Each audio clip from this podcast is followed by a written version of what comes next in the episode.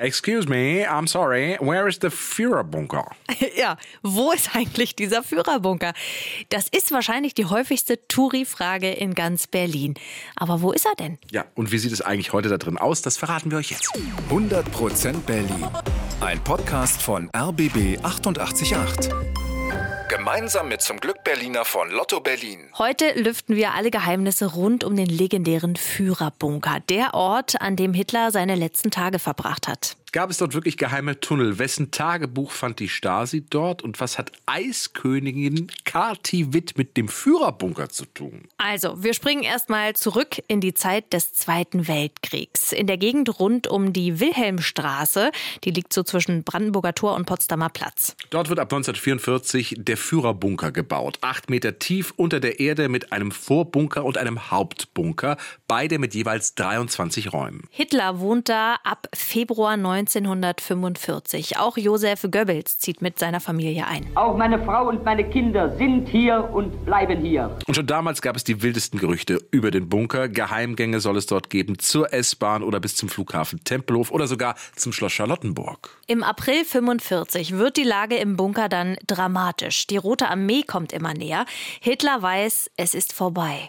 Er erschießt sich im Bunker. Gefunden wird er von seinem Kammerdiener Heinz Linge. Als ich eintrat, saß links Hitler und zwar in der rechten Sofaecke und hatte den Kopf etwas leicht nach vorne geneigt. Es war an der rechten Schläfe eine Einschussstelle zu sehen. Ein paar Tage später ist der Krieg vorbei. Jetzt haben die Alliierten die Macht in Berlin und klar, die Soldaten gucken sich auch mal den Berliner Bunker an. Selbst Winston Churchill, der englische Premier, schaut mal rein, als er in Berlin ist.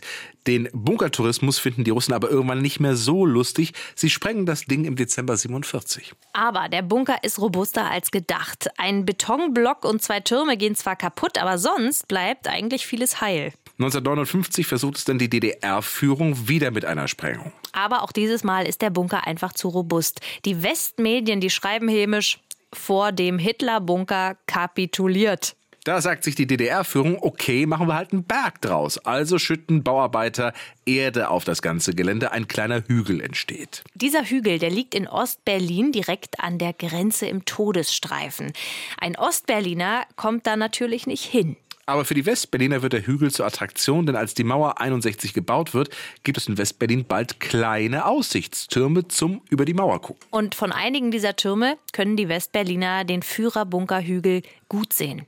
Anfang der 70er wird dann plötzlich die Stasi in Sachen Bunker aktiv, denn die Offiziere fragen sich, hat dieser Bunker vielleicht wirklich Geheimgänge, durch die die DDR-Bürger in den Westen flüchten können? Stasi-Offiziere steigen runter in den Bunker und die entdecken wirklich was einen Stapel mit durchnässten Papieren. 15.000 Seiten. Es sind Teile von dem Tagebuch von Goebbels. Ein sensationeller Fund. Geheime Gänge oder einen Tunnel nach Tempelhof finden die Stasi-Leute aber nicht. Also lassen sie den Bunker erstmal wieder Bunker sein. Bis zum Ende der 80er. Da sagt sich die DDR-Führung, wir wollen dort Wohnungen bauen und zwar für die DDR-Elite. Anfang 1988 ist Baubeginn und es ist klar, der Hügel und die Bunkerreste müssen weg. Von diesem Bauprojekt hört auch ein Künstler namens Erhard Schreier. Und er will noch ein paar Fotos machen, bevor der Bunker ganz verschwindet. Im Bunker sieht er zum Beispiel die Räume, in denen die Familie Goebbels gewohnt hat. Wie die aussahen, das hat er mal in einem Telefoninterview erzählt. Es standen im letzten Raum noch drei Betten, drei Doppelstockbetten, wo die Goebbels-Kinder vergiftet wurden zum Schluss.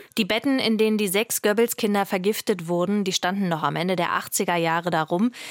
Das ist ein bisschen gruselig. Wirklich. Vorstellung. Viele Räume sind damals auch überflutet. Das Wasser steht teilweise über einen Meter hoch. Es muss eine wirklich, ja, komische, gruselige Szenerie gewesen sein. Aber dann naht es wirklich das Ende des Bunkers. Im Sommer 1988 die nächste Sprengung. Aber es ist wirklich wie verhext. Auch diesmal geht nicht alles kaputt. Die Decke aus Stahlbeton bleibt zum Beispiel heil. Die DDR-Bauarbeiter müssen die Decke dann mühsam kaputt hacken. Es ist eine irre Arbeit. Die Decke kriegen sie noch kaputt. Aber dann geben sie auf. Die Bodenplatte lassen sie einfach heil.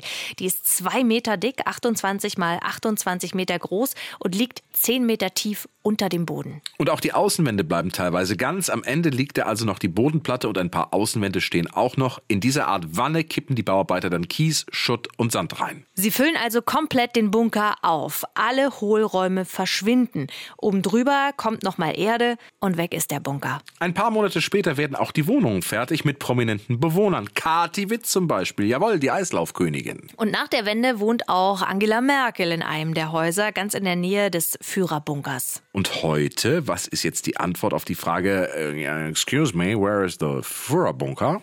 Also, das Gelände liegt heute in der Gertrud-Kolmer-Straße, ganz in der Nähe vom Holocaust-Mahnmal. Oberirdisch ist nichts mehr zu sehen vom Bunker.